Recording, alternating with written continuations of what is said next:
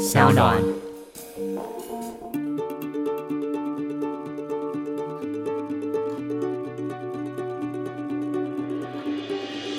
连在军队里面仅存的个人的欢乐时光，反而都会变成一个被监控的东西。没错而且欢乐太久，距离死亡越近。也不行，欢 对欢乐太久，距离死亡越 爽。到死。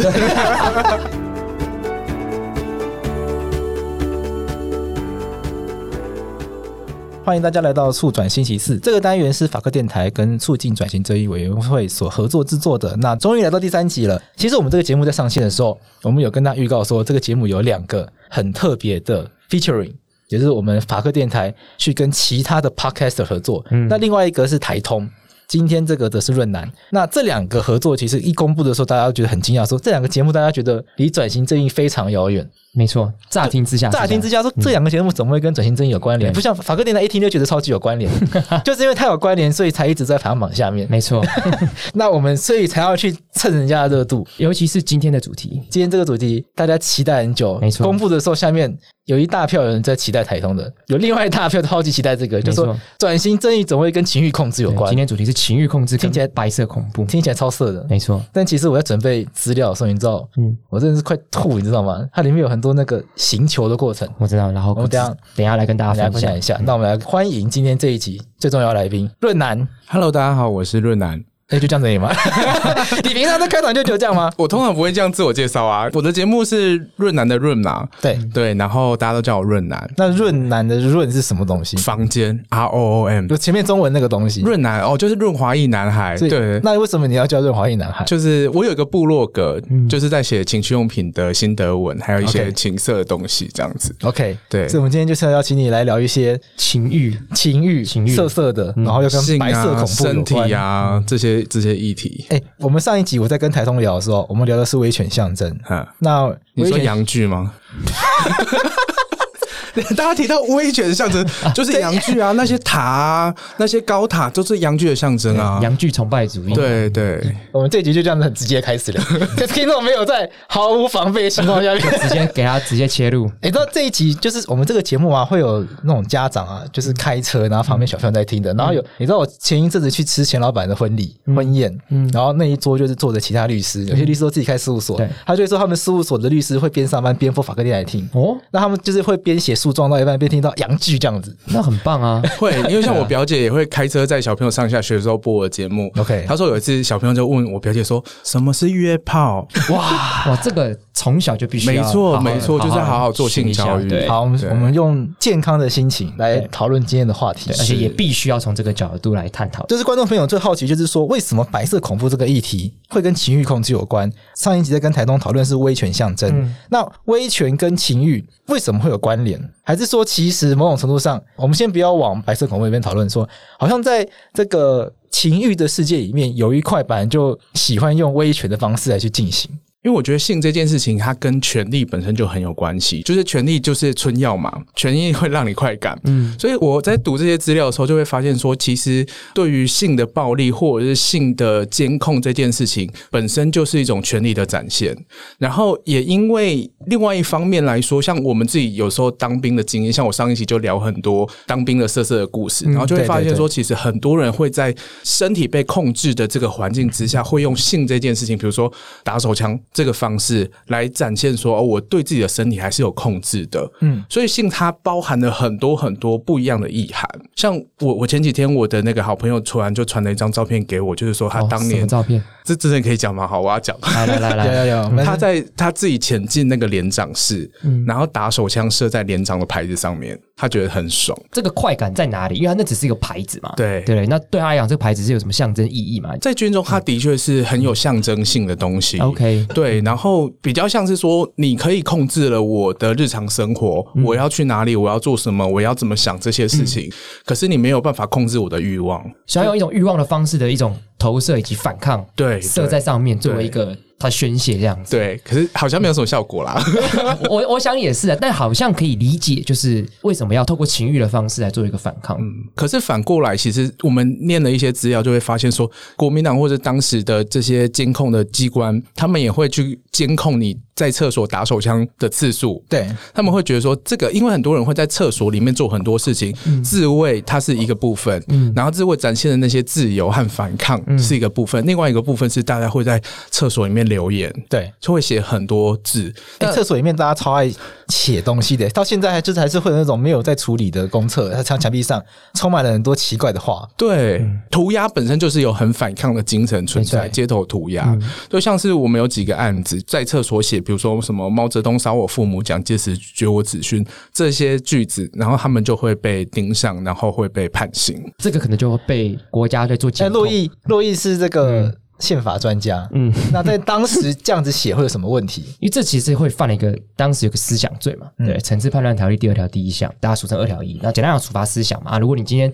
就是像刚刚瑞南讲的，诶，他监控你在厕所里面的一些行为，可能判断说你是不是进去很久，然后发现这个字可能因为进去很久，那就推断是你写的。那你写这种蒋介石绝我子孙。你就是意图就是对国家不利嘛，意图颠覆国家，嗯你很有可能就会被判刑，甚至是唯一死刑。这么可怕？对就打手枪打到唯一死刑。耶，这个连的有点太快了，但是、对，就是、可是它它会变成是说那个一个线索，嗯。就是说你在你很常去打手枪，你很常去厕所里面做一些自己的事情，嗯，对，然后它会变成一个可能跟犯罪连结的线索，OK，对，他会看你上厕所的次数之类的。哎，所以我好奇一件事情，所以意思是说，在当时的国家会认为说，一个人如果很常打手枪这件事情是不对的，是这样的意思吗？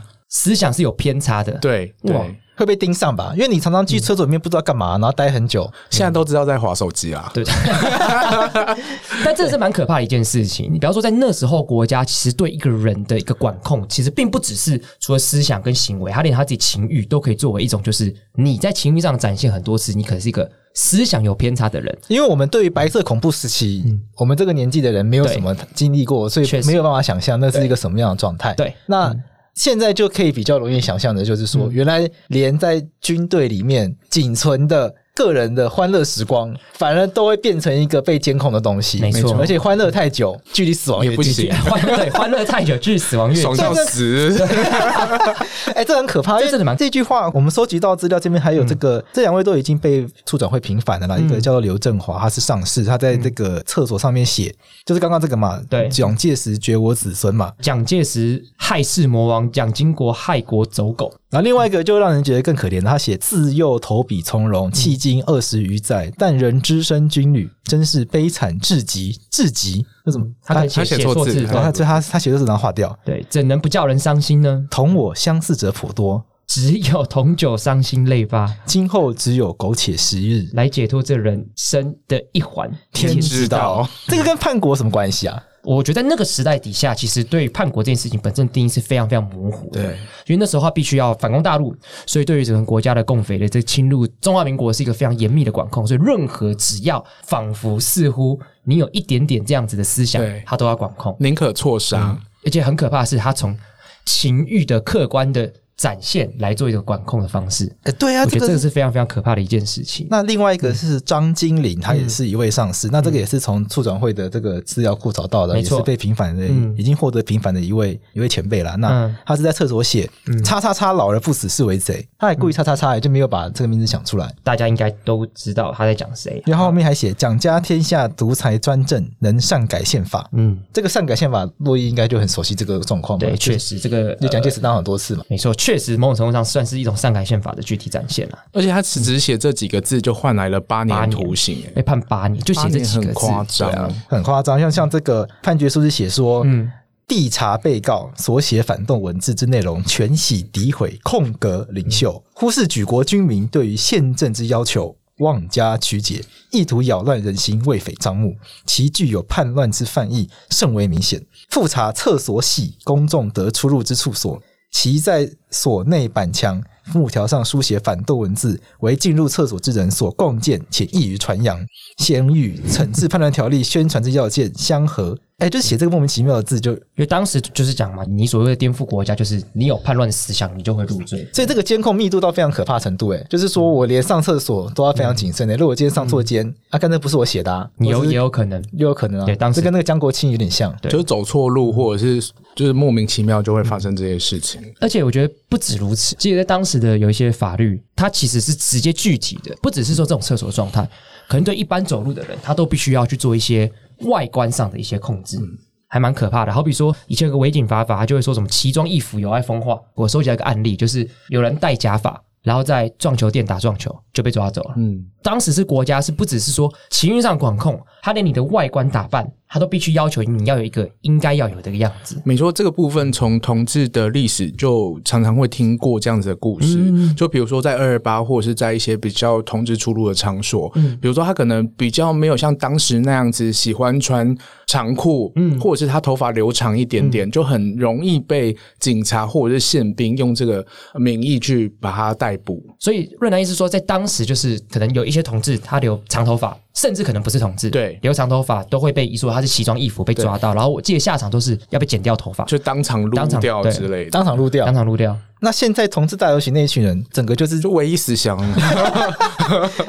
啊，太夸张了。对，那走在路上，在当时眼光来看，不都是奇装异服吗？而且其实我后来收集到一个资料，就是当初就是有个女生她穿的比较露一点，然后就被抓走。那到底多露？就跟现在。夏天一般的女生的打扮其实是差不多的，她就穿一个无袖，然后穿短裙，然后这短裙里面倒是非常非常短，但是在当时就被认定是奇装异服，所以在那个国家白色恐怖状况底下，管控的不只是思想，他连你的打扮他都觉得。你不可以这样子，因为他会他会有点滑坡嘛。因为比方说，如果你打扮这样很露，你就比方说，你就是展现你的性欲，然后社会就会乱，这就不可以，要对对我们反攻大陆可能不利之类的。听起来蛮惊悚的，因为我我有找到那个。那这个跟威权什么关系？因为这个就是管你头发。现在我不知道现在学校有没有法禁了。我国一的时候还有，但我也经历过法禁。那这个跟威权什么关系？他就是希望大家就是干干净净的，这就是不好吗？这就是威权。可是有些人就喜欢为什么一定要干干净净？跟有些人就喜欢社会这样子，哎，大家都干干净净的，一致看起来和谐啊，对不对？嗯，那不是很好吗？我觉得不太好，你知道。为什么吗？为什么？因为我看起来干干净净的，没有那些脏兮兮的人，怎么显得我干干净净？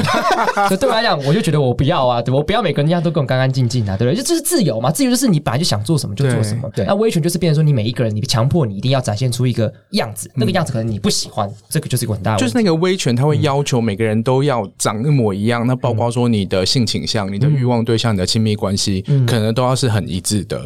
所以在同志运动的历史当中，就会很常感受到，就是我们只要稍微。不一样就会被社会给惩罚，不鼓励，而且是系统性的惩罚。比如说有各种法律在鼓励，比如单一的婚姻在同婚过之前嘛，对，就是他只鼓励你要有异性结婚之类的这些东西。所以，所以有时候想到说，如果说大家都一样的话，这社会可能真的很无聊。所以，在这个反省的过程当中，我们会觉得说，如果这个社会可以让每个人都可以更自在做自己。我觉得这是一个很好的方向。那刚刚论坛讲到，就是说每一个人就是都要做自己，不能每个人都一样。那在白色恐怖期间，有没有就是利用同志这样子的一个身份来做白色恐怖威权管控的一种方式的相关的故事？要不要来跟听众介绍一下？好。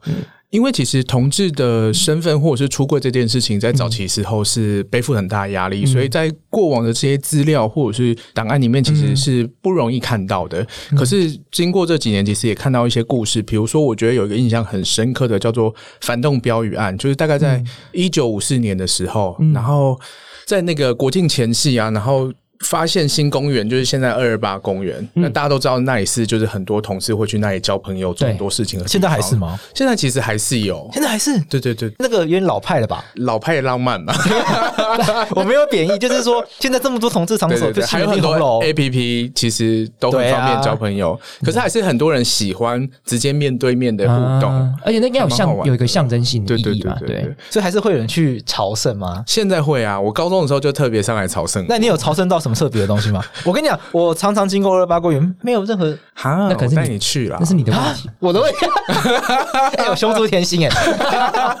我跟你讲，就真的劳动部在二八旁边，对，因为以前。在事务所工作，有有时候要去劳动部开会，那就会穿越二二八，完全没有那个气氛呐。我就想说，这时代过了。没有没有，还是有，因为其实公园其实还蛮大。你要知道，有一些角落哦，是我不懂门道。对对对，你可能不知道是哪一间公厕，因为我都在那个军血车附近。哦，对，好了，我下次带你去。好，那洛要不要来？我要看一下熊族甜心的威力。我可以旁边就是观察一下，毕竟我对男生比较没什么兴趣。好，不不勉强，不勉强，这样。我们做自己，做身体自主权，没错。到这个今天最重要的核心。对对对。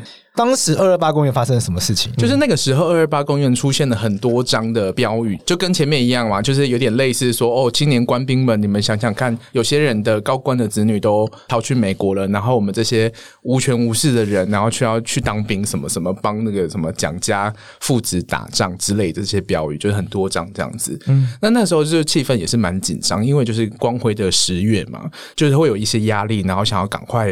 破案，这时候我们的主角哦，这边叫阿胜，然后他就是在新公园玩，就是来新公园。他其实也是据上面的资料是也说，其实也是随着国民政府一起过来的流亡学生之类的。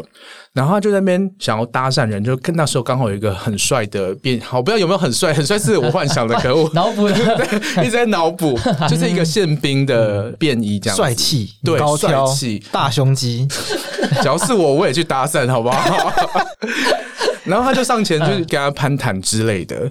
结果这个便衣就可能就会觉得说，这个人很奇怪，这种搭讪的方式，他就没有抓到他的 point，这样。OK，他就诱捕了他，他就诱捕他，他没有写的很清楚，可是档案上面写诱捕。我想说，这个诱到底是什么意思？那从来没有听过诱捕，可能就是用他的美色，对，然后。就把它上铐之类的，可能真假的。好，我们我开始讲一些黄色的话，讲他有点兴奋。对，反正文献中就只提到诱捕。对对对，也不太清楚这个诱捕到底是到底是诱用什么东西诱这样子。OK，会不会就是说他可能在当时的国家其实已经对于新公园其实有一定程度上了解，所以他们可能也想要处理同志，所以可能就找了一个比较可能就知道他可能他是同志天才的便衣。在以前应该会把这个称为断袖之癖吧。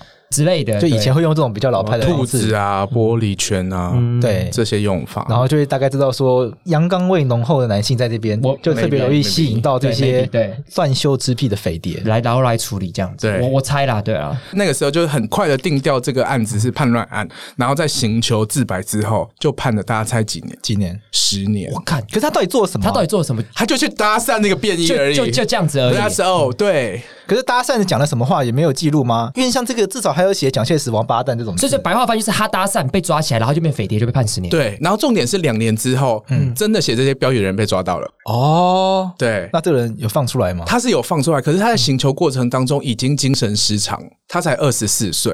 哦，因为当时的行求过程都很可怕。那我好奇，那他就是有没有因为同志的身份，在行求过程当中受到什么样特别对待？资料上面是都没有写，没有写，没有写到这个部分。对，因为他后来呢，因为后来有二二八的平反或者什么，他这个人这个名字没有出现在里面，他没有出来。哎，这个人没有出现在我们的文献里面吗？平反的资料里面，他后来没有。那这个是透过以前的文件和几个文件去比对出来的一个故事，因为他有一个很大的叙述是叛乱罪的叙事，嗯，然后另外一方面又有提到他的这个统治身份的另外一个叙事，我觉得是蛮有趣。就简单来说啦，因为这些标语是出现在新公园，而新公园是同志的出没地，嗯，所以就被推论说这些反动标语是同志写的，嗯，然后因为这个人有了同志的举动，所以就被诱捕，然后就被刑求。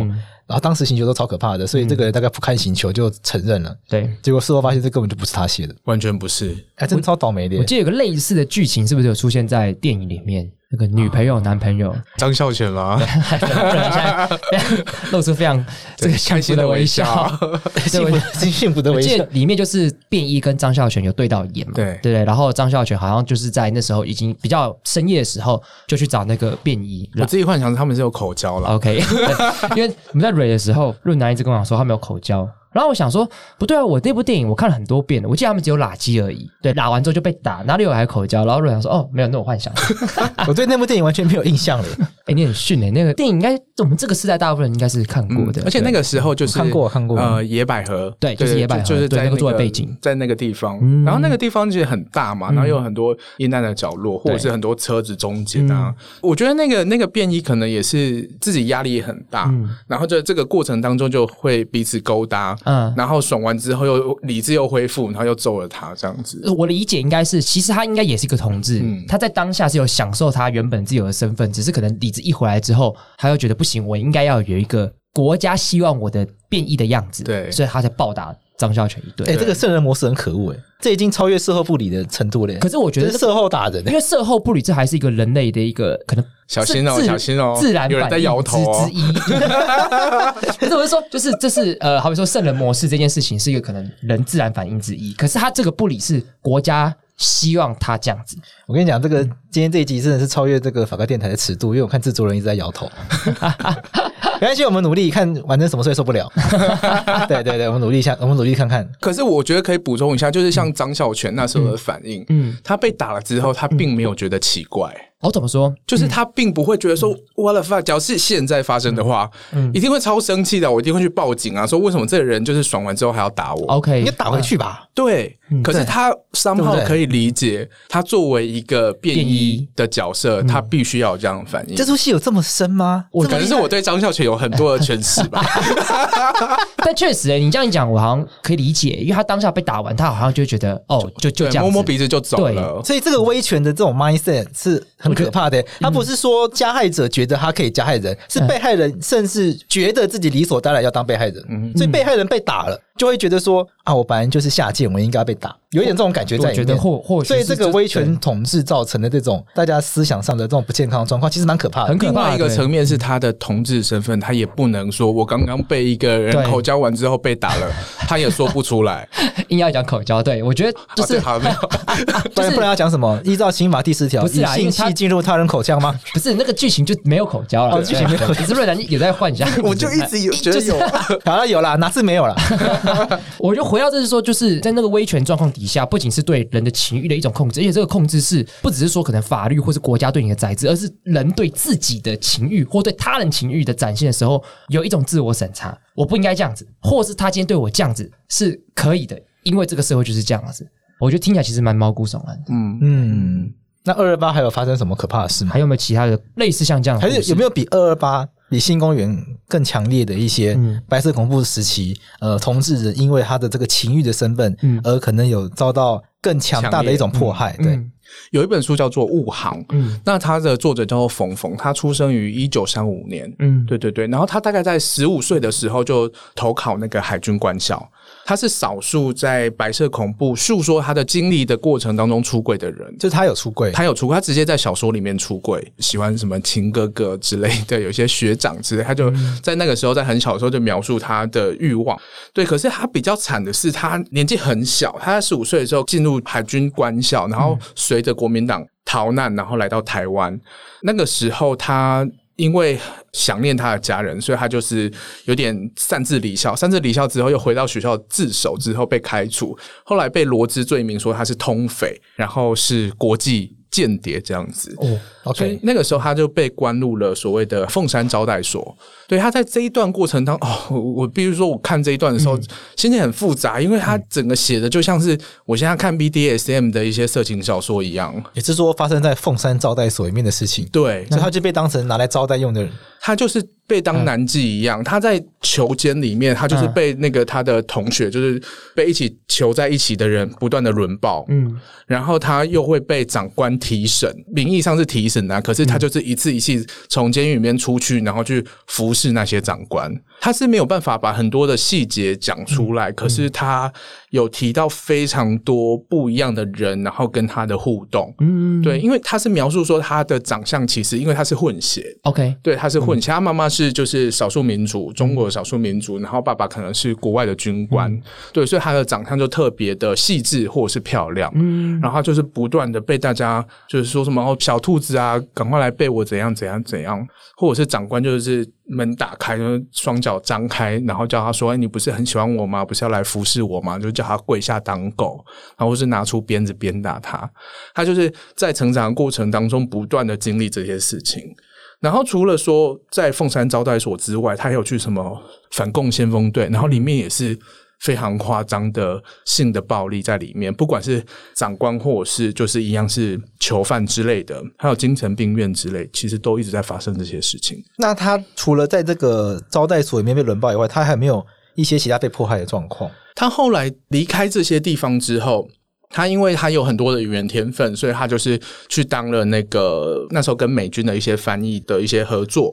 那就是那个时候在美军顾问团有那个有一个情人啊，然后他和他妈妈都被就是整个情报单位都被监控了，包括说就是装摄影机啊，或者是窃听器啊，然后那时候就有拍到他和他那时候的情人的一些性爱的影像。哇，然后那些情报单位就找上他说，就是用这些影像去威胁他，嗯。然后叫他去套美军的一些军事机密。哦，他情人是美国人，对，，OK，所以就是利用他跟这个情人本身的可能是这样子同志伴侣的身份，然后就逼迫他说你要去套相关的一些机密，没错不然可能就公布你这样的身份，或者是对你妈会跟对你不利怎样或者是对情人也不利。OK 对，就是做这种情报上面的要挟，嗯很像现在很多也会拿性爱自拍流出来，然后要对你做一些要求你做一些事情。哦，这蛮像的。对，但是可是我觉得这边最可怕的地方是说，如果以现今社会角度来讲的话，我们拿性爱影片做威胁这件事情，可能是本身这个性爱是不应该发生的。对，好比说，假设我是有家庭的，我跟别人，可是今天这件事情本身不一定啊，有些是合意拍，可是就是人家就是后面为了报复才拿出，去。当然也有也有这样可能，但是我想讲是说这件事情是本质没有不对，跟他的情人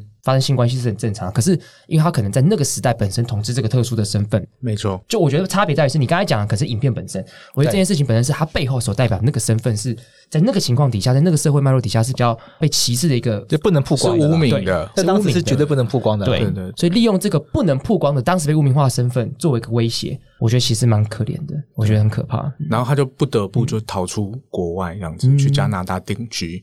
我后来有看到他一些就是跟台湾人的一些读者的互动、书信往来之类。他说他在二零零四年的时候还有回来看，去左营看，去凤山看这样子。就是去找他曾经对对，待过的那些地方，哦，那真的是然后也因为这个海军案啊，其实他很多资料都被销毁了。他也有试图想要平反，他其实也不想要拿补偿金或者什么，他只是想要证明他被这样子迫害过，然后这些事情是存在的。可是资料都已经不见了，都不存在了，就有点寓意啊。然后又回到那个加拿大这样子，在二零零七年的时候过世了。哦，已经离开了。对，但我也还蛮好奇，是说，那像他刚刚有里面有提到说，他去凤山招待所可能受到一些很不好的对待。那在过去白色恐怖期间的时候，有没有一些利用性这件事情嗯的一些可能星球，或是一些不好对待的一些例子之类的？我记得之前我有读过，就是。听起来很夸张，就是会朝你的下体，它好像是一个呃女性的政治犯，嗯，然后朝你的下体泼糖水，为什么要泼糖水？然后把你放到野外，让蚂蚁爬你的身体，让它钻进去，然后让你瘙痒难耐，然后你又无法控制，可能双手是被绑起来的状态，嗯它这个还有名字诶，它叫蚂蚁上树。哦，我的天哪，真的是很变态这真的。是很变态。为了做这一系列，就是读了很多资料。这一节资料是看完是觉得头皮发麻。对啊，这听起来，其实，在白色恐怖期间的星球，其实很喜欢是针对一个人本身的一些性特质比较高的地方，或者性器官来做蛮多的攻击的。我是觉得，因为性和就像刚刚说的，性同时它是一种欲望的宣泄，同时也是权力的展现。嗯，所以你直接用性的暴力去施打或施暴，它其实就是一个很直接，也有可能是很有效的方法。哦，我觉得确实，因为性一方面其实虽然是欢愉，但其实某种程度上其实也是一种羞耻的展现。利用人羞耻的事情，然后对他加以攻击，是很容易让别人丧失自己的人性尊严，对，进而可能说出一些他不想讲的话，但国家想要听到的话。没错。这边还看到有一些可能贵志不想讲，我帮他讲好了。好，嗯，比如说像是对付女孩子，他说像是大学生的话，他会用钢琴线嗯去穿过他们的乳头。这真的是，而且钢琴线是我记得是很细，但是它很很坚硬，对对对，对非常硬的东西，或者是用牙刷去刷女性的阴部。那这种星球，我好奇一件事情是，它是不是有对性别有特别差异？好比说，如果是对于男生。异性恋男生就是用比较暴力的方式去施打，可是对于女生，他就会特别去针对女生的性器官的方式来做处理，会有这样子的差别待遇吗？我觉得那部分是一种精神的羞辱啦，嗯就像刚刚有提到的，嗯然后去挫败那些他们的意志。嗯，然后它里面，因为那个可能传统价值对于女性的身体，你就是要好好保护保护你有价值。对对所以我羞辱你，嗯用这个方式它是更有效的。那对于男性的话，可能就真的是除了说去直接伤害你的性器官以外，可能就是把你当就是在我们男同事可能是受方，就是被干的那个角色。对，那某种程度上也是在羞辱你，去贬低你的价值。这个我觉得这个观点确实是在讨论白色恐怖的时候，其实坦白讲，以前比较没有接触到的一个概念。因为我以前在读白色恐怖，其实读是读了不少东西，讲到很多星球。嗯，但是其实坦白讲，在做这集之前，其实我也没意识到一件事情，是在那个时代底下，不论是女性或同志的身份。或者是对性欲这件事情的投射，很常变成一个国家对付他们的一个利器。对，这个是比较没有讨论的一个观点。就是说，性作为人的一个自主权嘛，身体自主权，他故意用这样子的方式去羞辱你，来达到白色恐怖他想要达到的一个威权的效果嘛。嗯。我还看到一个蛮可怕的一个例子，就是真的还在讲吗？看我已经好几分钟没有讲话，在那个震惊的状态里面，我觉得，因为我觉得这个真的是很可怕，是因为男生跟女生的最大的差别之一就是女生会怀孕。那有个例子是，他当时就是把他这个长发，就是女政治犯绑在空中行球，导致她的那个胎盘早期剥离，她的下体就一直流血。本来她是觉得她是必死无疑的，她被迫去产下她的女儿，结果她女儿跟她都奇迹的活过来。那他觉得这不是政府良心发现，而是一个天在可怜他。那这只是一个例子，比方说这个人运气是好的，是因为他活下来，那就意味着其实有更多女生可能当时已经有怀孕的时候，一个政治犯会被做这样子的对待，而导致他可能下体流血，他的小孩是死掉，或者是他也是死掉的。那这就是很针对女性而来的一种寻求的方式。好，这一期突然变得变有点沉，变变变沉重，对对，非常非常沉重。就是确实嘛，因为毕竟坦白讲，好，我我就是一个直男，我没有当过同志。虽然润男一直很想要，就是 开发大家，没有了，没有了，大家都有机会啦。不要不要那么那个性别是流动的，对，没错。我可能还不够认识我自己的身体。OK，对，只是说，因为我毕竟不是女性，我也不是一个同志，所以对对对，我其实确实并不理解说，如果今天这些符号在我身上，然后社会是如此的保守跟歧视的时候，国家还利用这样子保守跟歧视对我进行羞辱。只是为了逼出我可能是共匪了，这这这件事情，我觉得这个观点是我们可能在讨论转型正义过程当中，讨论白色恐怖当中的时候，其实大家比较少去讨论的一个出发点。是对，就是从一个性少数的一个观点来讨论转型正义，我觉得这个是我觉得大家蛮值得大家去醒思的。嗯，而且另外一个想法就是说，我们常常会觉得议题跟议题之间可能没有关联，嗯，对不对？嗯，像转型正义跟这个。性别运动，嗯，其实台湾比较少人去讨论他他们两个议题之间的关联。对，那其实它是某种程度上它是可以连接的。对，就是说我们刚刚讨论的这些案件，它都是利用性污名，对，或者是利用过去这种上对下的这种诠释的方式，它去达到它白色恐怖这个效果。对，那在我们讨论白色恐怖，在我们讨论转型这一过程中，其实我们透过爬书这些过去历史的真相，嗯，其实可以看到。这些国家的暴力，它呈现的不同样貌，那其中这个样貌就来自于性的暴力，那其实它同步也可以带领我们去反思。除了带领我们去反思民族转型的价值以外呢，它同时也带领用我们去反思说跟性别有关的价值。因为转型正义，我想有听这个节目的第一集，有听众朋友如果听第一集的话，应该就会知道这个叶红林副主委他说，转型正义最重要的理念，其实在放眼未来，就要帮我们国家树立一个我们台湾人民都可以接受的共同的价值理念。那这个共同价值理念，它当然也会包括我们希望可以真正去追求的性别平等，没错，性别平权。嗯，所以在做这些议题的时候，再去爬出这些题资料的时候，其实我们可以看。到它的关联，那也可以从这边去看到另外一个面向是。